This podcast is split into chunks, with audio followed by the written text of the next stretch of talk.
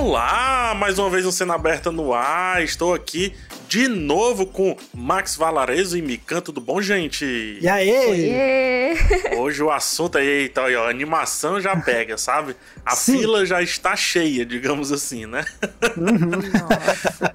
Hoje falaremos de Duna, talvez um dos maiores lançamentos de 2021. Talvez, até como a gente falou aí no calendário do caos, um dos maiores lançamentos depois da pandemia, né? Então falaremos de Duna, é, essa adaptação dirigida e escrita por Denis Villeneuve, adaptada do livro do Frank Herbert, livro de 1965. Tô certo? Tô certo. 1965.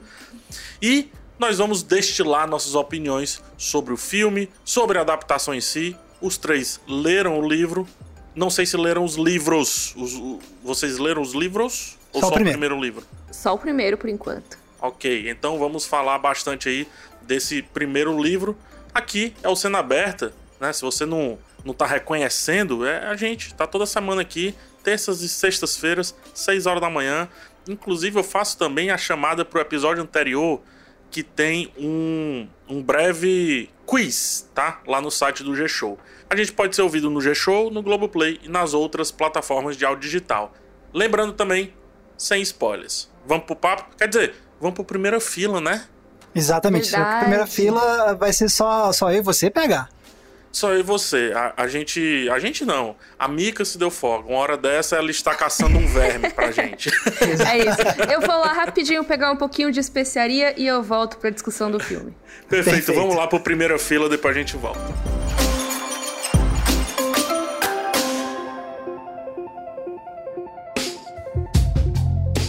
Primeira fila começando, meu querido Marx. A Mica deu uma saidinha no primeira fila, né? Exatamente. Dessa vez, só eu e você pela primeira vez na primeira fila. Exatamente, exatamente. Vamos começar com o cinema, tá? O que chega no dia 21 de outubro nos cinemas aqui do Brasil. Os destaques são Rombugado, filme de animação, filme do Reino Unido, dirigido pela Sarah Smith. O filme que conta aí os problemas que um robozinho, o Ron, que está bugado, por isso o nome do filme, né? Cara, eu achei muito engraçado. Eu nunca tinha ouvido um filme com o nome bugado. Eu até, tipo, olhei assim, quando você colocou na pauta. Eu, não, peraí, PH colocou bugado, tipo, de distração ou o nome do filme é bugado mesmo? Meu Deus.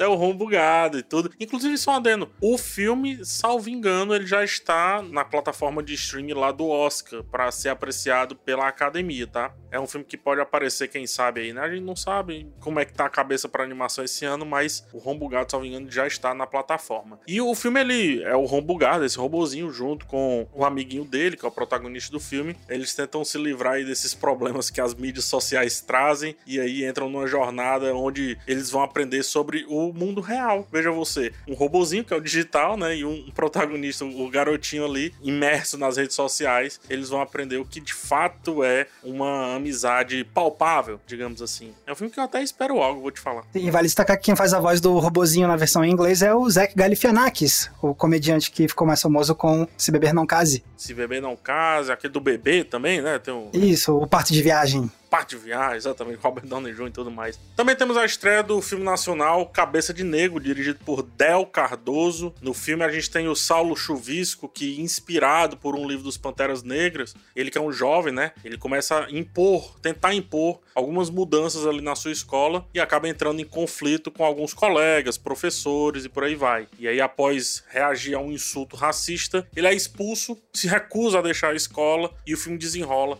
a partir daí numa grande mobilização e por aí vai. Lembrando muito aquele assunto das ocupações das escolas que tivemos há anos aqui no Brasil e por aí vai. Então, É uma premissa que me chamou muita atenção. Gostei. boa, é a estreia aí do Cabeça de Nego, mais uma vez falando direção Del Cardoso. Estreia também aqui no Brasil o filme russo chamado Chernobyl, que não tem nada a ver com a série. Quer dizer, tem, né? É o mesmo assunto de Chernobyl. A única diferença é que tem um recorte, tá? Um recorte bem específico em um bombeiro que ajudou bastante ali a resolver o grande problema que teve na usina de Chernobyl, né? Ali na cidade de Pripyat. Então ele vai buscar um enfoque um pouco mais humano. Finalmente, né, Max? Você quer puxar essa grande estreia da semana, ninguém sabe qual é, Max? Ninguém sabe qual qual será o tema desse episódio, inclusive?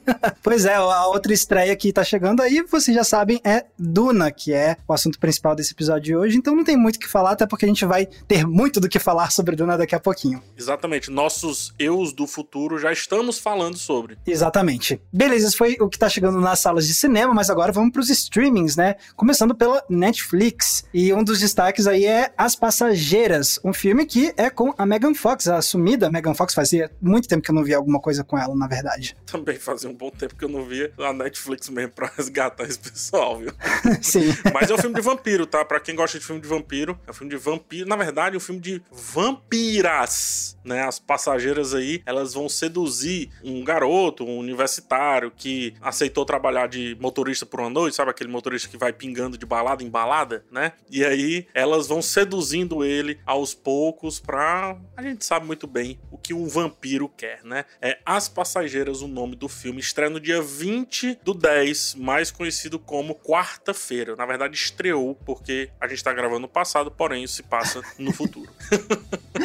Temos também uma série, né, Max? Exatamente, a série Insiders, que tá entrando aí com a sua primeira temporada, entrou agora no dia 21 e é basicamente uma série com uma sinopse que remeteu, acho que meio difícil não remeter, a o show de Truman com o Jim Carrey. Esse é um seriado sobre 12 pessoas que elas acreditam que estão participando de uma seleção final para entrar num reality show, só que na verdade a seleção já é o reality show, então elas estão participando desse reality sem saber que estão sendo filmadas e tudo mais. Então, Eu já participei de umas seleções de emprego que eu pensei que eu tava num reality show, tá? Vou te falar agora. por emprego, estava participando para entrar no BBB, que eu sei. Putz, não pode falar, cara. Não pode falar. O Boninho tá ouvindo a gente agora. A gente não pode dizer um negócio desse aqui. Temos também a segunda temporada da série de sucesso da Netflix, Lock and Key. Na verdade, tá chegando hoje, dia 22. E A Vida é um Bug, uma série alemã, né, cujo um influenciador digital e o amigo lutam pra voltar ao mundo real, digamos assim, depois de terem sido consumidos pelo mundo digital. É a primeira temporada dessa série, A Vida é um Bug. Eles literalmente foram transportados para uma dimensão digital e aí eles conseguem voltar dessa dimensão digital para o mundo real e agora eles têm que se ajustar ao mundo real, sendo o que um deles ainda por cima é um famoso influenciador e tal. Então, uma história que eu poderia viver com você, né, PH? Nós dois aqui, super famosos, influenciadores, na dimensão paralela ou num reality show sem saber. Ups, acabei de topar aqui num podcast aqui no Spotify. Eu acho que a gente tá mesmo, mas enfim. Temos a animação, a minissérie, Maia e os Três Guerreiros. Pra esse eu tô curioso, cara. Pois eu também. Não vi chegar, mas quando chegou eu quero ver.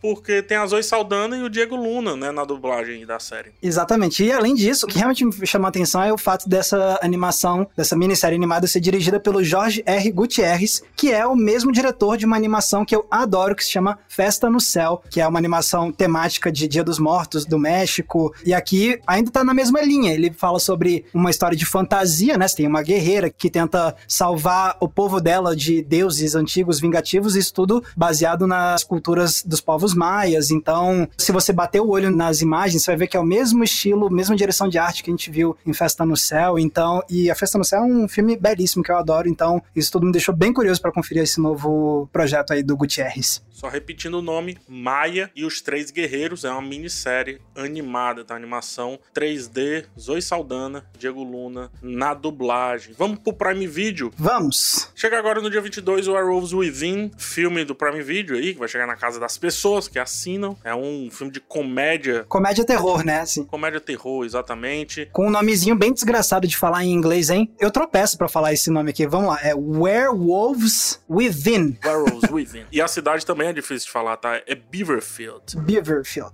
A gente tá afiado. A gente tá bem, a gente tá bem. Nessa cidade é dividida por um, um acidente que é causado ali num gasoduto, e aí começa a aparecer um monte de criatura misteriosa, vai aterrorizar a comunidade, e uma dupla vai ter que combater e retornar a paz a essa cidade. Temos também Peçanha contra o animal. Você sabe quem é o Peçanha, Omar? Ah, eu sei. Caso vocês, ouvintes, não saibam quem é o Peçanha, ele é um dos personagens recorrentes dos vídeos do Porta dos Fundos. Clássico, é o policial Peçanha. Exatamente, interpretado pelo Antônio Tabet. Exatamente, o Tabet. No filme também tá o Rafael Portugal, tá? Então muita gente gosta. Ele vai tratar esses policiais aí que se juntam pra tentar prender o animal com A maiúsculo. Não é o animal bicho, tá? É um animal mal, com a maiúsculo, que é um serial killer na cidade ali que os jornais estão abordando e tudo. Eles precisam fazer garantir o emprego deles na delegacia de Nova Iguaçu. Eles vão caçar esse animal aí, esse serial killer. Comédia. Comédia, exatamente. Porta dos Fundos não tem muito mais o que falar em relação a isso. Se você gosta do trabalho deles, você já provavelmente vai ficar com um certo interesse em conferir Peçanha contra o animal que entra aí no Prime Video. Te falar que me pega, tá? Peçanha. Eu gosto do Peçanha também, acho engraçado. Não sei se no filme inteiro como é que vai ser isso aí, mas me pega. Vamos pro HBO Max, HBO Max rapidinho, porque nós temos aqui Black Sails sendo disponibilizado, não sabemos a data, mas ao longo de outubro. Black Sails, para quem não sabe, é seriado de piratas. Seriado de piratas, exatamente. Temos Maligno, do James Wan, filme que estreou nos cinemas e agora foi disponibilizado no último dia 15 de outubro no HBO Max. Bom filme, inclusive. Bom filme. Tem crítica no meu canal, dei uma conferida lá, gostei bastante. É um filme de terror com muitos elementos fantásticos, tá? Então é bom setar aí um pouco as pessoas que forem assistir assistir. Belíssima pedida pro Halloween, diga-se de passagem.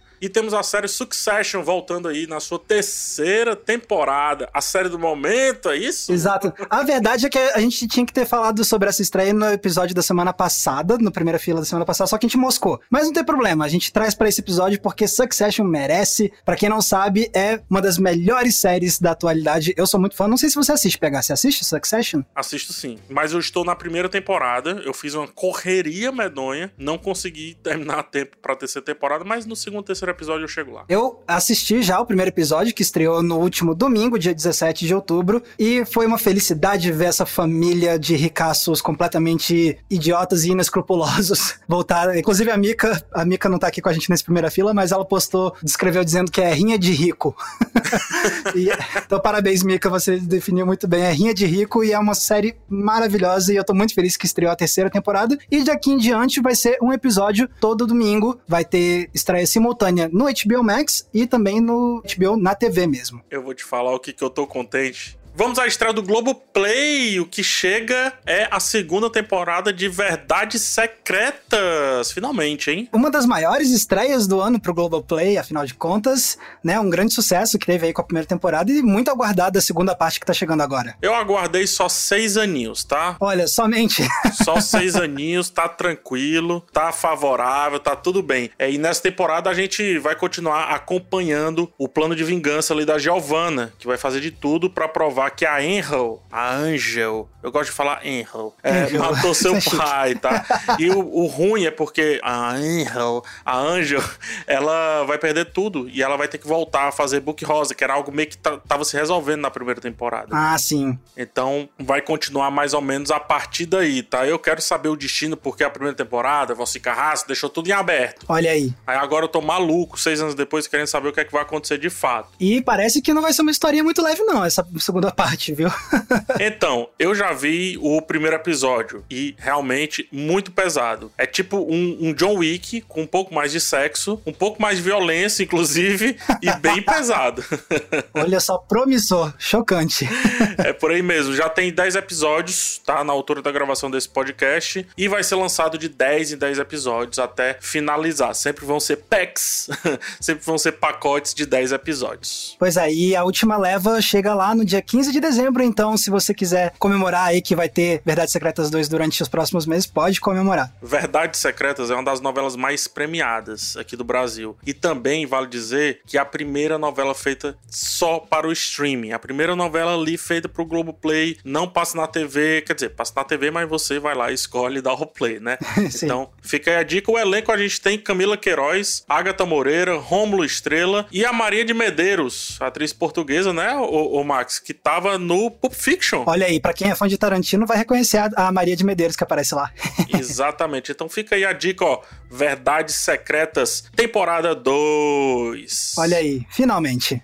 Vamos pro Disney Plus? Sim, a gente tem aqui entrando a temporada número 1 de Segredos das Múmias, que chegou agora no último dia 20. As séries do National Geographic. Isso, bem lembrado. Também tem Tempestades Implacáveis, também temporada 1, entrou no mesmo dia, dia 20, outra série do Net Geo. E também um dos filmes que não é novo, mas tá entrando aí no catálogo do Disney Plus, é Alvin e os Esquilos na Estrada, filme de 2015. Ele entrou aí no catálogo no dia 22, ou seja, hoje. Perfeito. No Apple TV Plus, a gente tem a estreia da série Invasão. Não se surpreenda, tá, gente? Não é o John David Washington. parece muito, mas não é ele. Eu sei que você viu a capa dessa série e disse: Uau, série com John David Washington de Tenet. Não é ele, mas fizeram parecer muito, cara. Gente, agora eu vou ter que abrir uma aba aqui no meu computador e procurar essa imagem porque eu não vi. Um segundinho, vamos lá. Como é que é? Invasão. Aí você diz, não, PH, você tá maluco. Apple TV. Cadê? Imagens. Caraca, parece. não é? Pelo menos na primeira foto que apareceu aqui, parece. Olha parece, só. Parece bastante. Cara, é uma série de ficção científica, tá? Ela segue vários personagens diferentes enquanto tá ocorrendo uma invasão alienígena através de diferentes perspectivas ao redor do mundo. Então é uma série que ela tem um orçamento gordo, tá? Pro formato série. Ela sai ali do, do orçamento medíocre, não no sentido medíocre, no sentido médio, tá? Ela sai do orçamento médio e ela tem um orçamento bem grande, não tão grande quanto Fundação, mas é uma aposta aí da Apple TV Plus. Que é o, só para continuar essa tendência aí que o Apple TV Plus tem mostrado aí cada vez mais que tá realmente investindo com um dinheiro bem gordo nas suas produções originais, né? É, a proposta deles é essa, né? Poucas produções, porém qualidades elevadíssimas. A gente vê a segunda temporada até de Laço, foi uma temporada bem cara. Fundação, ah, não tô gostando, não sei o quê. Bom, aí são outros 500, mas é uma série cara e Invasão, ela promete também ter esse budget elevadíssimo. Mas esse foi o primeira fila de hoje. Vamos pro assunto principal? Vamos chamar a Mica de volta? Vamos chamar, saudade, já tô com saudade da nossa amiga. Tá na hora. A gente é muito chato. a gente é muito chato. Vamos trazer a Mica porque melhora tudo. Exatamente. Vamos lá. Vamos falar de Duna, senhoras e senhores. Esperei Opa. tanto tempo por isso. É agora.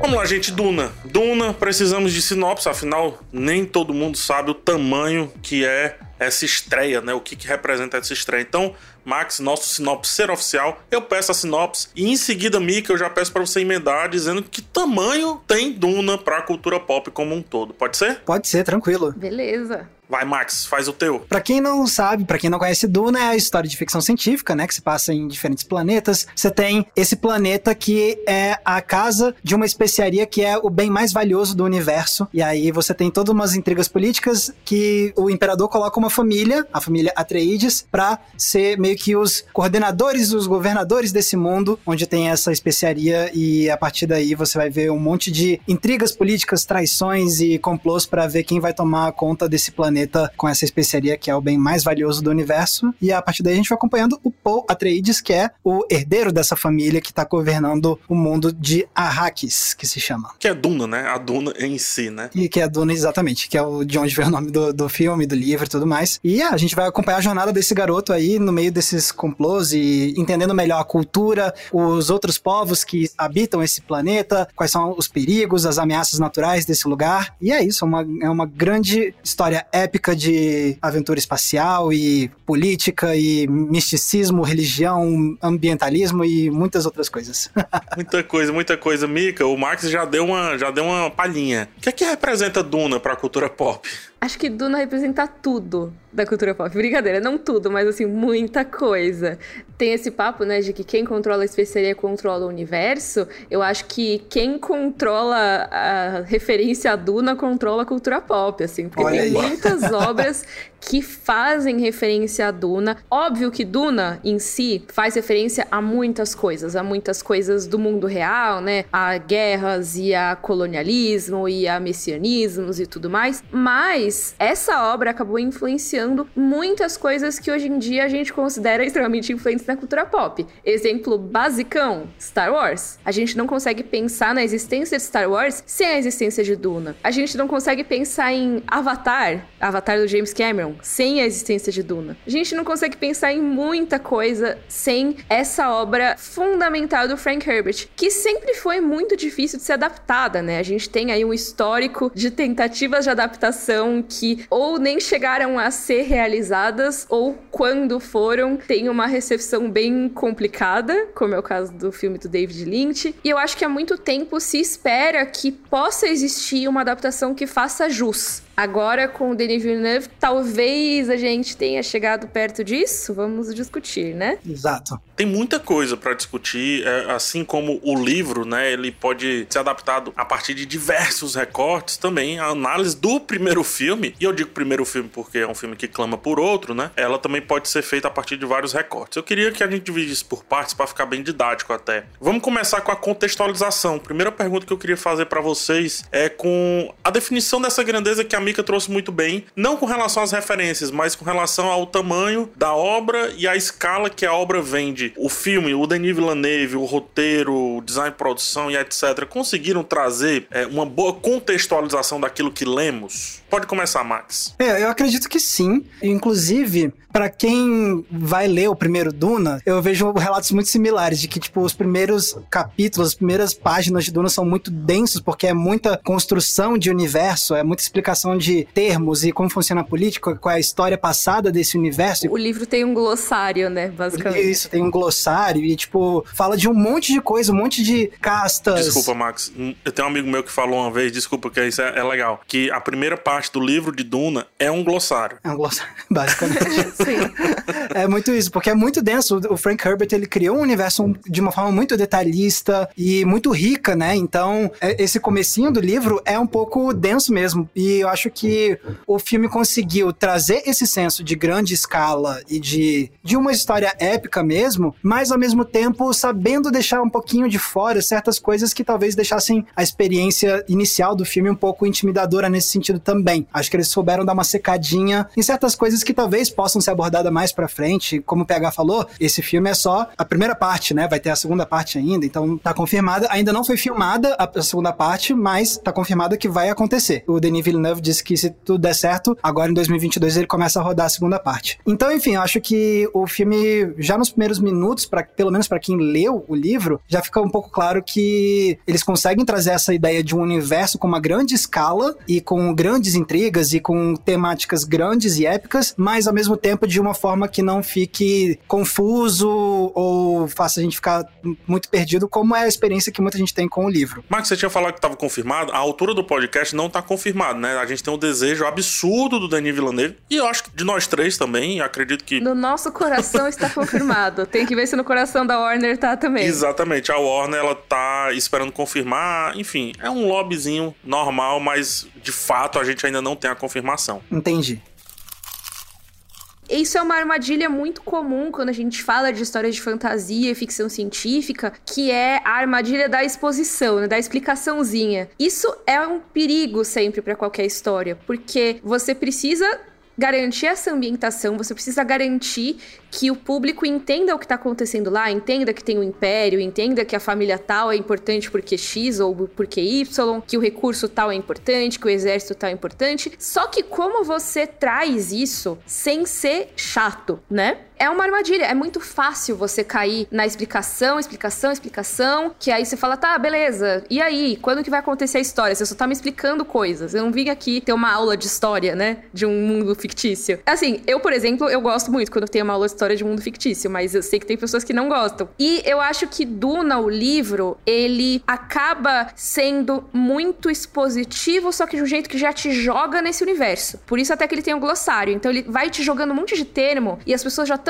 agindo ali como se elas soubessem todos os significados, ó, porque no, no, universo lá elas sabem. E você tá lá jogado, você fica, meu, o que que isso quer dizer? O que que tá acontecendo aqui? Para isso tem um glossário, mas eu acho que é até mais legal você seguir sem o glossário para você já mergulhar de cabeça, não entender nada mesmo, porque depois você vai entender. E eu acho que o começo do filme, do Villeneuve, sem trazer spoilers aqui nem nada, ele traduz muito bem essa parte. Ele, além de simplificar muitos dos conceitos que a gente tem aí jogados nesse começo, ele tem uma pequena exposição ali de contextualizar mesmo o que é a especiaria de um jeito mais simples. Eu acho que essa é a principal explicação, explicação mesmo que ele traz. E depois ele vai te jogar nesse mundo. Ele vai trazer uma explicaçãozinha ou outra, o pessoal vai conversar uma coisinha que outra ali, mas a ideia é que você vá pegando como uma esponjinha. Você não precisa ver a explicação assim tão direta, né? Da minha opinião, pelo menos. Os momentos que tem explicação são os momentos que o personagem tá buscando uma explicação, sabe? É muito legal você ter trazido esse tema da exposição ou não exposição no sentido do texto, né? Eu vivo uma hipocrisia muito grande com relação a esse filme em relação também a esse assunto. Ao passo que eu tava conversando com o Max antes até de você chegar, Mika, na gravação, que eu, enquanto eu assistia pela primeira vez, eu fiquei vendo assim, cara, como é que vão receber isso? Como é que vão receber aquilo? Como é que vão receber isso outro? E dava vontade, falando, sei lá, um, um Rafael consultor, PH consultor, de, de parar e dizer assim, gente, para tudo, vamos fazer só uma explicaçãozinha aqui para ver se todo mundo tá, tá na linha. Porque dá uma certa agonia, né? O livro, como você disse, ele tem uma exposição, só que também é uma exposição que requer tempo. E o cinema, apesar de que o filme é longo, para mim esse é um filme de 3 horas, 3 horas e meia. Esse primeiro filme, para mim, era um filme de 3 horas, 3 horas e meia. Porque eu lembro muito, obviamente não tem como não comparar, eu lembro muito do começo do Senhor dos Anéis, sabe? O começo do Senhor dos Anéis, ele já explica o mal e tudo na narração, né? Ele explica o mundo, o mapa, o mal, o problema e até meio que já dá um pouco da solução e pronto. E aí nos joga na história, a gente vai pro condado passear naquele mundo, etc. O Duna ele não faz isso, né? Ele não tem esse início, digamos assim. Ele te joga logo na história. E aí onde eu vou vender a hipocrisia? De um lado eu gosto, do outro lado eu não gosto. Quando eu penso nas pessoas que estão vendo aquilo pela primeira vez, eu fico, poxa, explica um pouco mais. Quando eu penso em mim, tipo, o cara falar o nome dele, Paul Atreides, e alguém olhar para ele assim de lado, para mim isso já explicou 30 páginas, entendeu? Mas eu já vi essas 30 páginas, né? E um filme quando você compra, você não compra o livro junto. Então, ele tem que ser autossuficiente. Eu tenho certas dúvidas sobre esse equilíbrio da exposição ou não. E eu penso que o Villeneuve fez um utilizou esse primeiro filme em termos de contextualização como um termômetro, abrindo mão de algumas coisas do lado da aventura, de algumas coisas, de muitas coisas do lado da política. E eu acho que depois ele vai ver o que vai explorar mais a fundo. Não sei o que, é que vocês pensam disso que eu falei agora. É, eu não senti muito esse conflito que você sentiu. Eu acho que eu tô mais com a Mika. Eu senti que foi uma exposição bem tranquila, porque até porque o, o Villeneuve, ele não é. E eu sei que você gosta muito do Christopher Nolan, PH. Eu não sou tão fã assim, mas uma das coisas. E os dois sempre são colocados muito no mesmo patamar ultimamente, né? Mas ao contrário do Nolan, eu sinto que o Villeneuve, ele não é um diretor que é muito apegado à ideia de explicar tudo tintim por tintim, como o Nolan tenta fazer muitas vezes, entendeu? E é pelo menos é a impressão que eu tenho baseado nos filmes do, do Villeneuve que ele tem feito nos últimos anos. E eu acho que ele conseguiu trazer isso, entendeu? para esse filme, que, tipo, você vai entendendo as coisas e, assim, às vezes pode causar um certo estranhamento, mas eu acho que nunca chega a ser algo que, tipo, te tira da experiência. E isso pensando na experiência de quem não lê o livro, entendeu? Eu acho que ficou tudo super bem tranquilo e sem ter uma necessidade de uma exposição mega detalhada, nem é, nada. Tem até o comecinho, que é, eu acho que o comecinho é bem abertura de anime, bem abertura de filme de ficção científica com explicação, que é a personagem falando sobre como é a opressão do povo e tudo mais, que é algo bem específico do filme, né? Que é algo que a gente não veria no livro tão cedo, né? E eu acho que isso já ajuda. É como se fosse aquele comecinho que é exibido na abertura de um anime, sabe? Que vai contextualizar como funciona o sistema, por que, é importante, o que, que é especiaria. E acho que funciona bem essa parte. Mas é claro que nós três temos esse viés de quem já leu o livro, né? Então talvez a gente não consiga ver com, com a pureza do olhar de quem chegou agora, né? E viu direto o filme. Mas em cima disso que o Max falou, Max, eu concordo com você plenamente. Não dá para pedir algo que o o Villeneuve não é, de fato. O Christopher Nolan teria levado para outro lado, né? O Denis Villeneuve, diga-se de passagem, um dos melhores filmes que eu vi na minha vida é dele, o A Chegada. Eu vejo ele sempre montando os filmes, o, em termos de roteiro, como se fosse um círculo. E ele começa na parte de baixo desse círculo. É como se você estivesse fazendo um círculo e começasse na parte de baixo. E aí, no final, você revisita tudo e diz: caramba, tudo faz sentido. Os outros diretores, geralmente, eu vejo fazendo um oito, né? Um oito deitado, tipo infinito, assim, onde começa alguns começam em cima, outros começam embaixo, mas sempre tem uma modulação. É só para deixar um pouco mais claro na cabeça das pessoas. E aí, que assim, provavelmente essa hipocrisia que eu senti aqui, essa dualidade que eu senti, ela vai se desfazer no segundo filme. O problema é que ainda não tem o segundo filme. E o Villeneuve, a forma como ele montou esse filme, nós temos a metade do círculo pronta, né? Então ele precisa do segundo.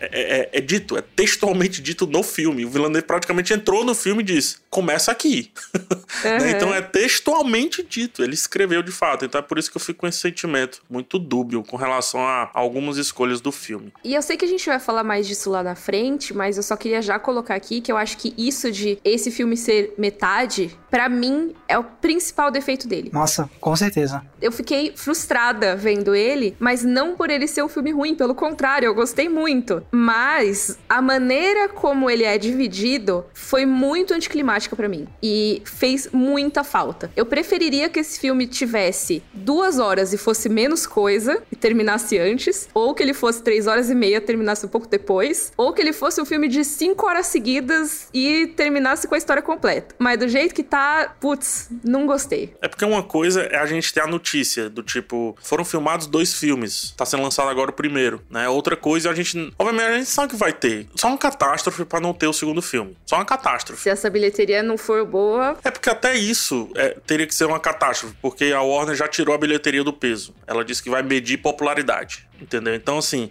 tem que ser uma catástrofe muito grande. Briga criativa, seja lá o que for. Mas acho que vai ter. Beleza. Isto posto, não foi um filme que, que foi anunciado já sendo gravado dois, né? E aí, putz, é sensaçãozinha de que o carro pegou e estancou, sabe? Eu fico um pouco com essa sensação. E aí eu entendo. Agora a gente vai revisitar algumas críticas, até quer dizer, eu que eu fiz ao Denis Villeneuve. Dá para entender perfeitamente porque que ele clamava para que todo mundo fosse assistir o mais rápido possível, né? Porque ele fez um filme pensando na necessidade ampla de ter o próximo. Mas isso me frustra um pouco, sabe? Assim, eu entendo tudo isso, mas me frustra. Eu fico pensando que é como se fosse, ah, eu vou chamar vocês para jantar aqui em casa. E aí eu chamo vocês e a gente fica conversando enquanto eu cozinho a comida, sabe? Então, ah, tô aqui preparando, nossa, hoje a gente vai comer um pernil assado com abacaxi, não sei o quê. E aí a gente conversando, nossa, esse pernil, hum, que delícia. Ih, me perdeu no abacaxi, me perdeu no abacaxi, desculpa desculpa, não vou me comer. Me ganhou não. no abacaxi, me ganhou.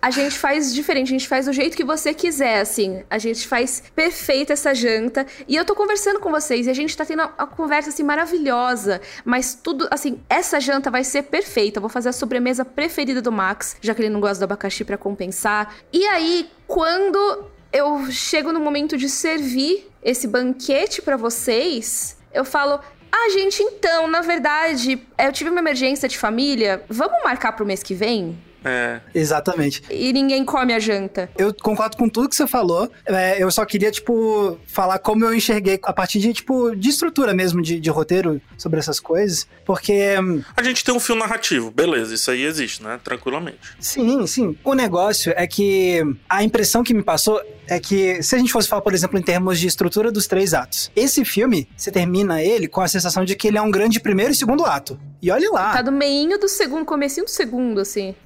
Exatamente. É tipo meio que, na verdade, tem sempre um, um, lá no segundo ato tem um ponto no meio que é super ponto de virada. Então é como se fosse isso, como se eu fosse o filme fosse um ato e meio, digamos assim. Nessas horas eu fico muito feliz da nossa amizade, porque a gente até comentou pra gente não ler nem ver as críticas dos outros antes de gravar, né? E eu falei exatamente isso na minha Ah, é? Olha só. exatamente isso.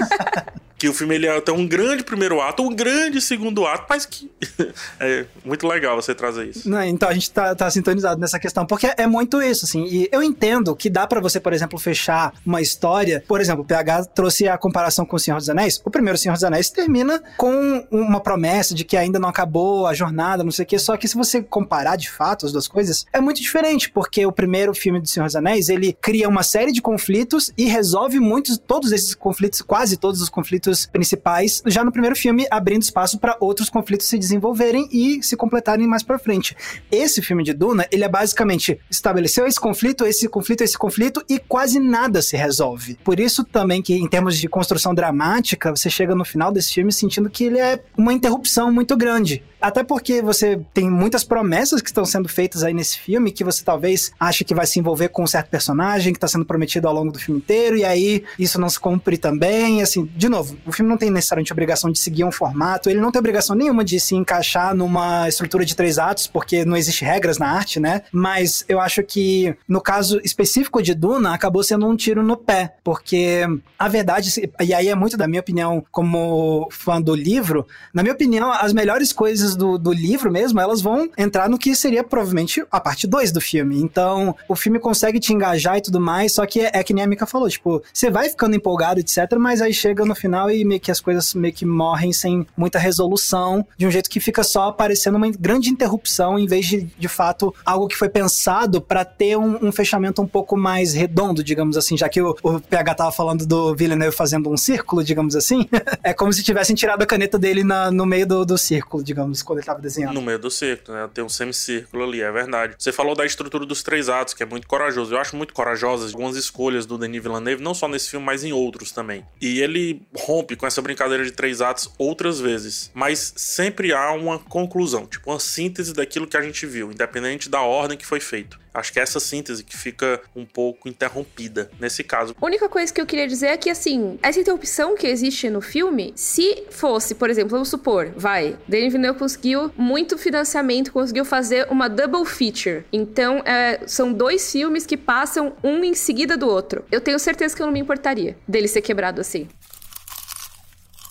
Vamos falar então da parte técnica, que eu acho que aí resolve um pouco disso, né? Esse filme, ele ao passo que é um local que a gente, falando do meu ponto de vista, que a gente gostaria de morar, para mim eu ficaria um bom tempo nesse filme. Ao mesmo tempo ele trouxe todo o pesar que é encarar Duna.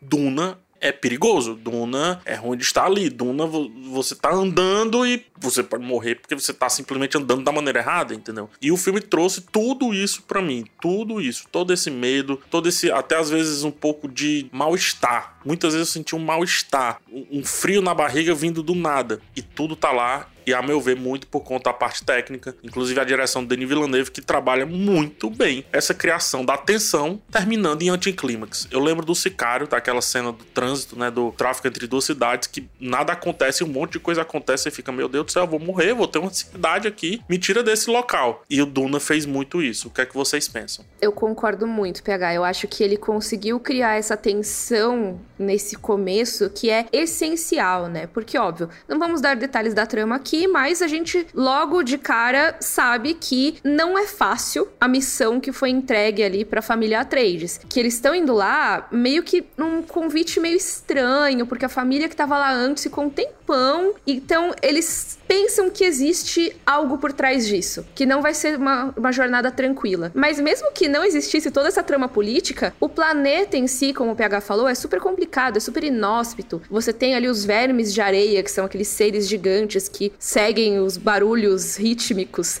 e consomem tudo que tiver à frente deles. Você tem uma população nativa que usa táticas de guerrilha para lutar contra esses colonizadores e que também são considerados uma ameaça para essas casas nobres que vão lá. Você tem uma escassez de água, que para mim a parte da escassez de água foi a que menos foi trabalhada no filme. Deixa eu te falar que tem uma hora que o ratinho aparece lá com uma gota de suor uhum. na orelha. Eu achei isso maravilhoso. Mico, eu salivei e eu disse, gente, eu tô morrendo de sede. Eu acho que já tem uma hora que eu tô morrendo de sede. então, você sabia que assim, eu acho que, apesar disso, eu acho que foi a que menos foi trabalhada, mas é porque eu, fanzoca do livro, me lembro que era um negócio assim tão presente no livro o tempo todo, sabe? A umidade, o negócio do traje que coleta a umidade do seu corpo. E tudo isso tem no filme, mas eu acho que o peso podia ter sido assim, 0,1% maior, sabe? É, é, uma picuinha minha. Mas assim, eu acho que de resto. Não, eu não acho que é picuinha, não. Eu tô contigo. Eu acho que ele deixou isso muito pra a, o cenário, pra construção de, do design design eu acho que não é muito presente no texto, eu tô contigo. Eu acho que não é picuinha, não. Mas eu acho que deu para entender, assim, no filme, sabe? Então não, não acho que faltou mesmo, sabe? Eu acho que poderia ter sido um pouquinho mais, mas eu acho que ele deixa muito claro que esse planeta é ameaçador, que viver nele é difícil e que é complicado e que a Casa Trades, que principalmente o Paul, né, que é o nosso protagonista, vai passar por muitos desafios ali. O que eles não sabem é que é muito mais desafio do que parece, né? E, e eu acho que ele consegue ir aumentando isso de um jeito muito legal. Uma das coisas que eu senti que foi muito bem executado no filme é, é isso, assim, é tipo, a forma como eles conseguiram dar vida a esse mundo, é, achei muito eficiente mesmo, assim, desde a direção de arte com a cenografia de alta escala, os figurinos, assim, tipo, a trilha do Hans Zimmer e tal. Então eu acho que assim, eu consegui me sentir muito transportado para esse universo, sentir que ele é de fato muito genuíno, não só em termos visuais, mas isso que o PH apontou, eu achei perfeito, assim, de tipo, não só o mundo de forma sensorial, mas a impressão emocional que os personagens sentem ao estar lá. E o PH acabou de citar a trilha sonora do Hans Zimmer, eu acho que a trilha sonora do Hans Zimmer é um dos pontos que mais traz esse senso de angústia de estar presente nesse lugar onde você sente que tá tudo a cada minuto correndo o risco de ficar 20 vezes pior. Pois é, ela não é uma trilha, ela é uma trilha épica, mas ela não é triunfante, ela não é aquele que você vai querer ver uma apresentação na orquestra, sabe? É um negócio que te dá aflição aflição. E eu acho que isso é uma coisa que pode ser um dos motivos do fracasso de Duna, caso ele exista, caso exista o fracasso, eu, eu imagino que possa ser porque as pessoas não se afeiçoaram à trama pela severidade dela, pela vibe, sabe? Pela sobriedade, digamos assim, né? Tipo... Isso, pela sobriedade, Max. Eu esqueci a palavra e você me lembrou. Muito obrigada. Ah, que bom. De nada. Então, eu acho que tudo em Duna é isso, essa sensação de que algo pode dar errado, de que algo vai dar errado. Os personagens personagens são assim, os atores estão assim. Então, se você olhar e pensar, nossa, o Oscar Isaac tá todo sóbrio o tempo todo, ele tá todo sério. Tá certo!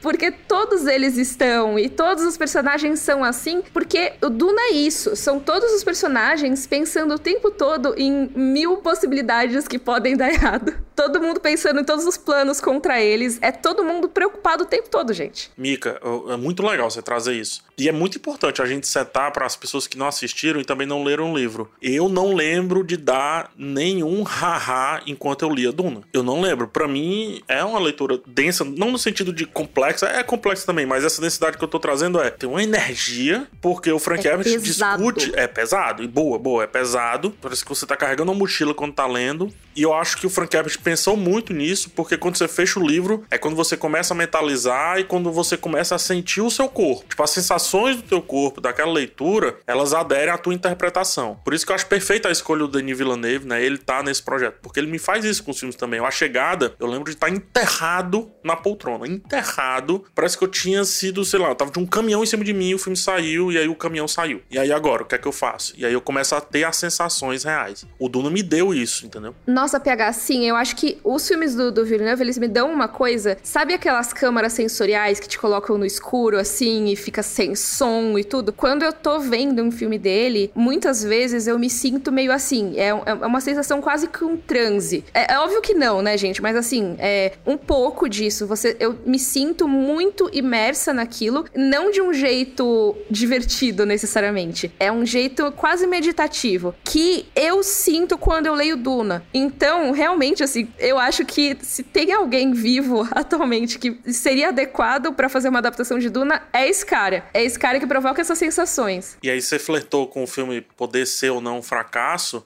Eu acho que o limiar tá exatamente em entender isso, né? Entender para onde que o filme quer te carregar. Eu não tô falando nem com relação à história, a gente já se definiu com relação ao fim ou não ter fim. Acho que não é com relação a isso, com relação a, a, ao esse sensorial mesmo. Porque nesse sensorial, tecnicamente falando, eu só vejo perfeição. Mas a questão é as pessoas vão querer pagar para sentir isso. Eu quero, pega meu dinheiro, mas não é todo mundo. Porque uma coisa é entrar no condado ali e e tudo mais, outra Exato. coisa é ir pra, pra nave, Star Wars, tudo mais. Outra coisa é você dizer assim, calma, senta aí e toma esse soco na cara. É, é difícil. Uma coisa que uh, a Mika tinha comentado sobre as atuações, vocês dois comentaram sobre isso, sobre como meio que todas as atuações têm meio que esse tom bem sóbrio, né? Isso para mim é um, uma das coisas que eu não gostei tanto no filme, porque eu sinto que ficou monótono no sentido de que todas as atuações têm o mesmo tom, na minha percepção, e eu não tô dizendo que é um problema essas atuações terem o tom de sobriedade, porque que nem vocês comentou, Duna é isso, Duna é denso, é sobriedade, não tem humor, e aí eu sinto que é um pouco de talvez o Denis Villeneuve pudesse ter feito uma direção de atores, e eu sinto que já não é dos atores, é do diretor fazendo a direção de atores. Eu senti que ele poderia ter, talvez, tentado criar um pouco mais de variedade nas atuações. E o que não significa que, tipo, ah, não tô dizendo que tinha que ter, sei lá, é, personagens fazendo piadinha estilo Marvel, uma piadinha a cada dois minutos, tinha que ter alguém super irreverente, não, mas o que eu sinto muito forte em Duna são dois tons, o, o da sobriedade, da seriedade e o da esquisitice, por exemplo. O personagem do Jason Momoa poderia resolver esse ponto que tu tá trazendo, né? Mas até o Jason Momoa, até o Jason Momoa tá pesadão, assim, tá. Pois é, então eu fico, eu fico pensando, cara, eu que, por que não?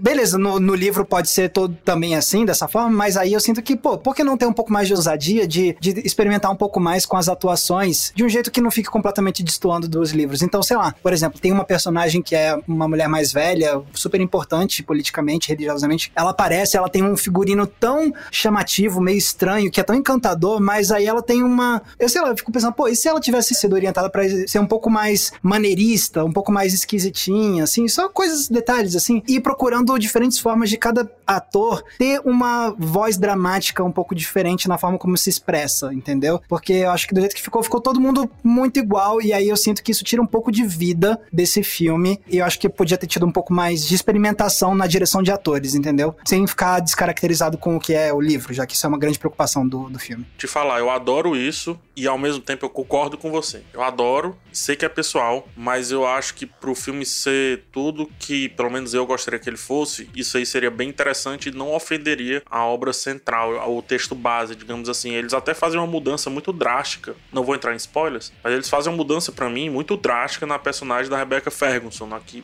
muitas vezes para mim pareceu outro personagem. E a meu ver ela não serviu nem do gatilho que o personagem do Atreides, o personagem do Timothée Chalamet, o Atreides precisa, e menos ainda como para ser algo explicativo, como foi vendido aqui no filme. Ela é opaca e tudo no filme é muito opaco, né? É areia, é... não tem brilho, nada tem brilho, é tudo muito opaco. Engraçado que você falando eu digo, mas eles quiseram isso. E ao mesmo tempo eu penso, pô, mas eles realmente podiam ter feito isso que o Max falou. É, sim.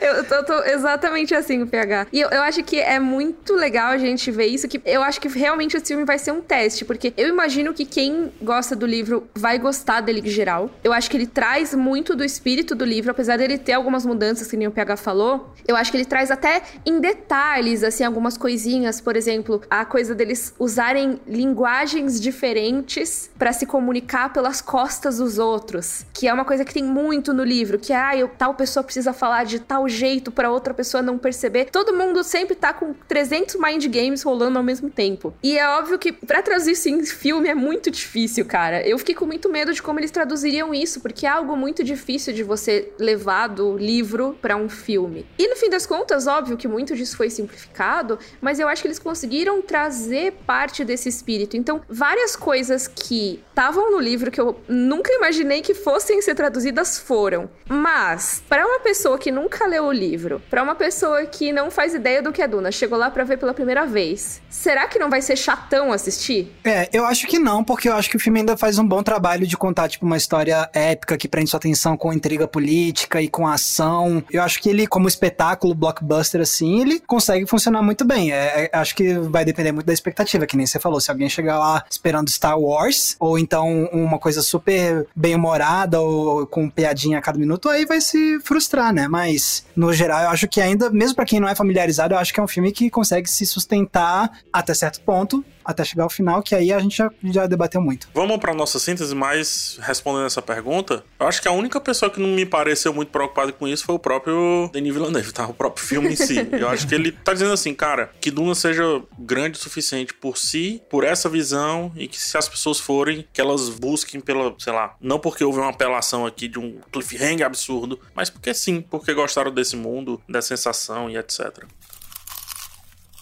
Vamos para nossas sínteses? Vamos. Vamos lá? Já que eu iniciei o carrossel com o Max, vou terminar o carrossel com a Mika. Mika, suas impressões gerais sobre o filme? Minhas impressões gerais de Duna. Nossa, nunca pensei que eu diria isso. Eu tava tão animada para ver esse, esse filme ano passado e finalmente ele chegou. Então, eu posso dizer que eu me surpreendi positivamente, porque Duna é uma história que eu amo e o Denis Villeneuve é um diretor cujo trabalho eu amo. Mas eu não sabia se ele estava à altura desse desafio, o que é muito bizarro dizer isso, né? Ah, pô, é um dos meus diretores preferidos, como assim? Eu não acho que ele vai dar conta. É porque é um desafio muito grande.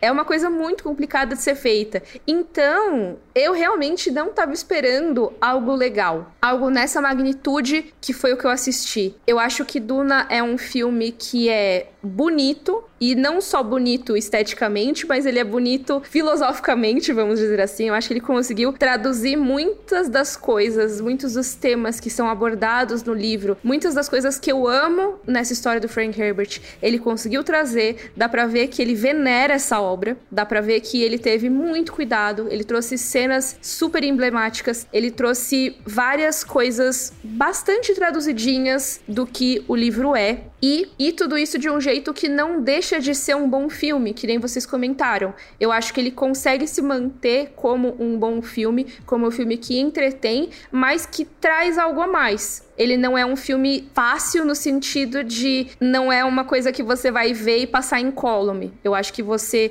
vê e sente o peso dele. Isso para mim é uma coisa boa. Não sei se para as outras pessoas vai ser. A minha maior queixa é realmente a divisão final, que eu sei que a gente já falou mil vezes aqui, mas eu preferiria que ele fosse menos e fosse talvez uma trilogia, ou que ele largasse mão mesmo e fizesse um filme de 3, 4 horas e desse mais tempo para as coisas se desenvolverem e se encerrarem em um ponto menos anticlimático. Eu acho que para mim foi isso que faltou, é uma promessa que não é entregue e que eu espero que seja entregue logo na parte 2. Eu vou me colocar aqui numa criogênese até 2024, sei lá quando que vai sair esse segundo filme, se ele sair. A síntese da minha visão sobre o filme é que eu acho que é um filme que, de fato, ele consegue entreter e, e apresentar ideias grandes e que, como adaptação, é uma adaptação competente, mas o, o que mais me pega de, de negativo, assim, é eu senti no final das contas que faltou um pouco mais de ousadia para fazer uma adaptação que não estivesse tão preocupado em seguir tão, tão à risca a estrutura do livro e certas coisas do livro. Eu acho que faltou ousadia para, tipo, por exemplo, estruturar a história, pegar coisas que normalmente normalmente estariam, sei lá, na segunda metade, traz um pouquinho para o primeiro filme mesmo, mesmo que no livro não seja dessa, nessa ordem, traz algumas coisas, dá uma mexidinha, assim, sabe? Em vez que de... é o que o Senhor dos Anéis fez, né? Pois é, então acho que faltou um pouco mais de ousadia de se desviar um pouco do livro, porque que nem a Mika falou, é um filme que reverencia demais o livro, né? E só que no meu caso, acho que vai chegando num ponto em que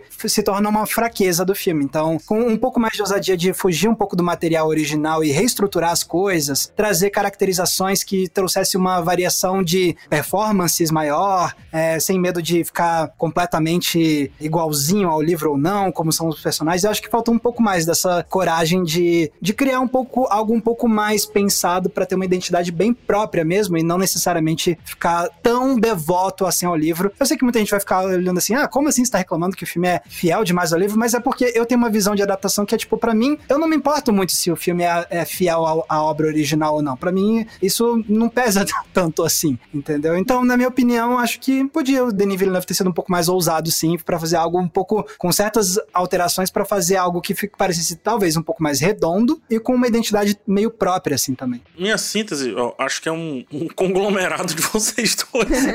eu acho um filme agridoce. O problema, o problema não, o bom é que eu adoro agridoce. Mas é, agridoce em alguns pontos específicos que não poderia ser e agridoce em outros que eu olho e digo, putz, que legal e que legal que daqui a 10 anos a gente vai poder falar sobre isso, sobre outras perspectivas, né? O problema é que a gente não tá daqui a 10 anos, a gente tá hoje. E hoje temos um filme incompleto, um filme que foi corajoso para fazer algumas coisas, como por exemplo não ter um final, mas não foi corajoso o suficiente para romper toda a estrutura que o Max é, explanou e falou muito bem sobre. Ademais, assim, tem algumas coisas que eu espero que na continuação isso melhore, que essa sensação de maniqueísmo que me gera, o livro não me entrega isso. É a única coisa que eu discordo da leitura do Denis Villeneuve, pelo menos até agora. O maniqueísmo, na verdade, ele meio que não existe dentro dessa obra. E aí eu vou lá no que o Max falou. Talvez essas atuações todas muito opacas, né, que foi como eu defini, sirvam a isso no futuro. Mas de novo, eu tô falando mais uma vez de futuro. E aí é isso que me deixa doido. Ao mesmo tempo que eu acho sensacional a visão que o Denis Villeneuve trouxe pro filme, eu ainda preciso do resto dele para definir se ele é bom. Sendo assim, a meu ver, ele não é 100% preciso, tecnicamente perfeito. Em termos de leitura, em termos de adaptação, em termos de olhando para projeto, eu fico com a sensação de que falta algo. E o filme sabe que falta algo, então eu posso reclamar? Sim ou não? Aí eu não sei, aí é cada um que vai. Pode sim, pegar, pode definir. reclamar. Pode, pode reclamar. é isso, porque o cara mandou metade do produto, entendeu? Ele, ele chamou a gente para jantar, deixou a gente sentir o cheirinho da janta e não deixou a gente comer. É, eu falo muito isso, pode, não pode, para eu especificamente, não cair naquela pegadinha do o que eu queria e o que o artista entregou. Porque ele sabe que falta algo, meu Deus do céu. Ele é, um, ele é o cineasta da parada. Ele mesmo diz isso, né? Tem no roteiro. Por exemplo, esse lance das atuações que o Max trouxe muito, muito bem. O Max tá certíssimo em querer aquilo. Eu sinto isso também. Mas ao mesmo tempo o filme diz: Não, Max, mas não é isso. Não é essa a minha proposta. Aí você fica, putz, mas o Max tá certo. Mas beleza, se ele quer fazer isso, ele é um artista, ele também tá certo ali. É aquela coisa, pô, que bom que é sua proposta, mas é chato aquelas, né? É, então, basicamente, fico... resumiu perfeito. Por isso que eu fico muito nessa dualidade, mas temos um filme, como diriam nossos amigos. Certamente é um... um... dos filmes já feitos. Um dos filmes já feitos. Exatamente. Gente, vamos indicar filme Balcão da Locadora, podcast gigante, mas merece um balcão. Vamos nessa? Bora.